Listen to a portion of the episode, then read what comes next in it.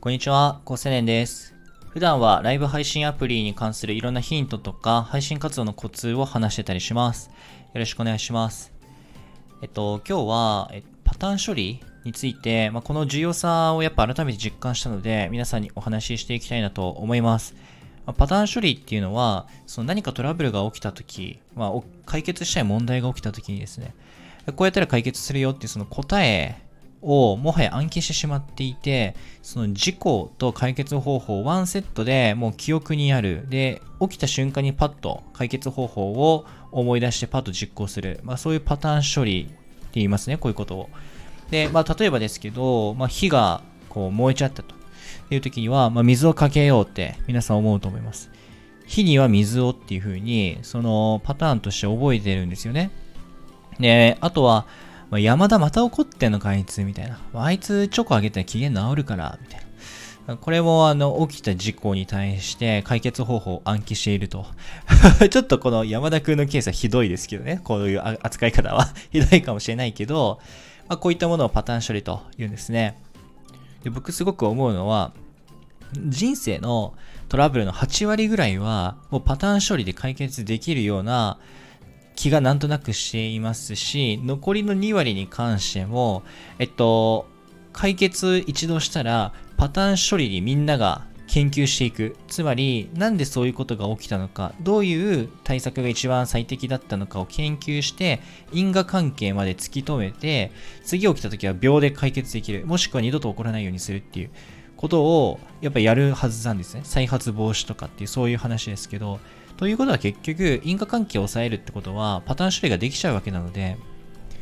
まあ、しかもその最適な方法までつかめたら、毎回それをやればいいわけなので、パターン処理ですよね。このパターン処理の数が頭の中に暗記されている、暗記されまくってる状態であればあるほど、多分強いんですよね。で、このパターン処理は、すごいこう、なんだろう、皆さんが人生の中でいろんな経験値をされると思うんですよ。これは、例えば恋愛とかですよ。これは脈ありだってお前とか、わかるお前、喫煙所のあのタバコトークは最高だよなとか、これパターン処理なんですよね。ある種の。経験値に基づいて、きっと今回もこうなると。10回中10回やってそうだったから、結果今回もこうなる。これも、ある種の問題解決じゃなくて、えっと、予想しているようなケースですけど、でもパターン処理のようなもんなんですよね。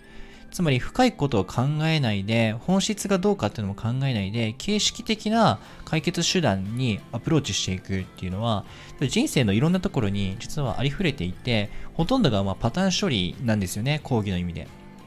なので、パターン処理って非常に有効でしかないって僕思ってるんですよ。最高の技術だと思ってます。でこのパターン処理に僕が一番最初出会ったのが、まあ、出会ったというか、一番人生で考えさせられたのが大学受験の時でして、まあ、その、まあ、数学のこう得点をどんどん上げていかないといけない、偏差値を上げないといけないっていう状況で、その、まあ、量としての勉強の時間と質としての勉強方法、2つがあった時に、もう1日10時間とかやってたんで、勉強の量をめっちゃ増やすことは無理だったんですよね、物理的に。だから、他の科目もあるし。だから、質の勉強方法に焦点を当てて、で、数学の勉強方法を大学受験の時に結構いろいろ調べたんです。何が一番いいのかと。そしたら、えっと、いさつ出会った、これはもう運命の出会いなんですけど、まあ、数学は暗記だというタイトルの本に出会ったですね。これ和田秀樹さんの、まあ、超有名な方なんですけど、東大学部に現役で合格して、大学受験のエッセンスとかを、まあ、唱えられてる方なんですけど、確か精神科医かなんかでもあるんですよね。で、まあ、その人の主張としては、要約すると、少なくとも大学受験の範囲内においては、数学の解き方っていうのは全部暗記であると。こういう問題が来たら、こういう解法を、えっと、やるんだっていう、そのセットで覚えるんだということなんですよね。でこれは僕、その時の僕からしたら、めちゃめちゃその革命的な出来事で、で、これ結果正しいんですよね。で、まあ、大学に入るとわかるんですけど、その大学受験の勉数学を今やっぱ大人になってから、大学生になってからやっぱ見ると、本当に覚えたら誰でもできるようなものなんですよね。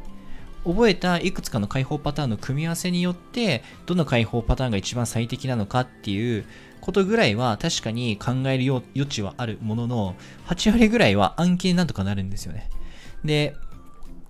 なんだろう、その数学は暗記だっていうのを、あの、一番衝撃的ったもう一個の理由として、その数学の問題の解き方がわかんない、知識として解放を持っていないにもかかわらず、ゼロの状態で解放を考えるから何も思いつかなくて頭をうなって、結局解けなくて、で、なんか答え見ても理解できなくて、もうフラストレーション溜まって数学の苦手意識が出来上がるっていう、もうこのメカニズムなんですね。数学から離れていくの。でそうではなくて、知識がないんだから、解放という知識がないんだから、解こうとするんじゃなくて、問題を見て1分経ったら、もう答えを見て答えを丸、全部殴り書きして頭にぶち込むっていう、そういうトレーニングを毎日やったんですよ。それを毎日100問とかやったらもう一発で偏差値80ぐらいいってですね、その時に、あ、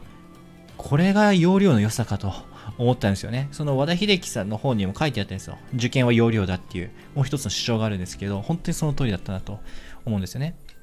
で、その経験を踏まえて、そのなんか数学の問題をどんどん解けるようになると、周りからこう言われるんですよね。天才とかって言われるようになるんですよ。そう、すげえ難しい問題とか、みんな解けない、見たこともない問題が出てきた時に、僕それ見たことがあるから、解放をしかも覚えてるから、5秒で鉛筆が動き出すんですよね。その時に、お前めどんだけ頭の回転早いんだみたいに思われるんですけど、いや、九九のごとく覚えてるだけでしかないんですよ。だからやっぱり、その、量をこなすと、周りから見ると天才に見えるんだなっていうのも、またその時に学んだんですけど、ま、要するに暗記でいけると。で、話を戻すと、人生においても全くそうで、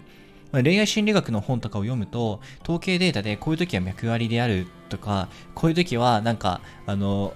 不倫をしがちだとか、いろんな傾向が、その、統計データをもとに出されてるんですけど、それも一つのやっぱパターン処理のようなもので、こういう時はこうだ、こういう時はこうだって暗記があるからこそ、その場で判断ができるんですよね。暗記が全てなんですよね、やっぱり。で、数学の話に関しては、結局解放パターンを10個、100個、1000個とか覚えていくと、その解放パターンを覚えていない問題に巡り合わせた時に、そこで初めてこう考える、めちゃくちゃ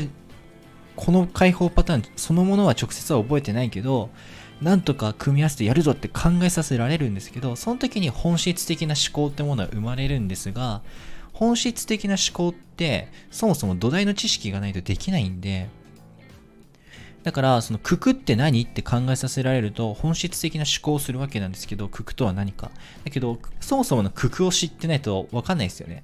あともう一つはその本質ってどうやって見えるかっていうと、要するに共通部分なんですよね、本質って。例えば人間とかウサギとかライオンとか、ま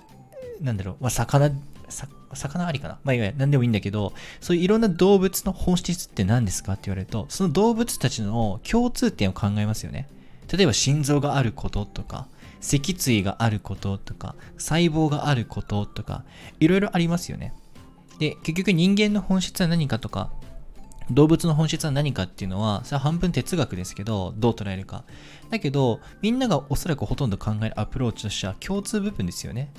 ということを考えると、さっきの数学の話でいくと、その本質的に数学的思考をするに至ったとしても、それぞれの解放パターンの知識がそもそもないと、共通部分なんて見えるはずがなくて、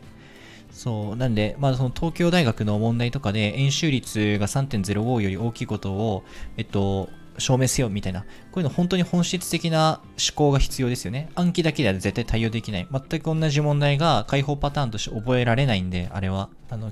問題集に載ってないんで。そういうものを出してくるんですけど、東大とかは。でもそれでも、なんかその、あ、円周率ってことは、円周率に関する代表的な問題としては、これとこれとこれがあって、それぞれの解放パターンを考えていくと、うん、どれも円周率とかサイン、コサインとかを考えるときって必ず単位円が話出てくるよね。なぜかっていうと単位円って全ての三角関数における本質を図で2次元で表したものだから。ってだったら、この円周率の3.05の話も単位円から話を進めていけば話見えるんじゃねって言って結局単位円である、解けるんですよね。とか、なんか考えていくと、結局、元となる知識量がないと、そもそも本質が見えてこないってことですよね。共通点がないと。で、これは裏を返すと、一つの事象に対していろんな視点から見ることができる。多角的な視点を持ってるということなので、で、どの方向から見ても変わらない揺るぎないものが一つある。それが本質っていうことになるので、めちゃめちゃ話長くなっちゃったんですけど、パターン処理はめちゃめちゃ重要だってことを、まあ、数学を通して僕は気づいたので、ぜひぜひパターン処理してほしいかなと思います。人気の出る配信は何か稼げる方法は何か？人と仲良くなれる方法は何か？調べたら絶対パターン出てきます。そういうのはあの、成功法則って皆さん言ったりしますけど、やっぱりあるんですよ。別の言葉で存在してるんですよね。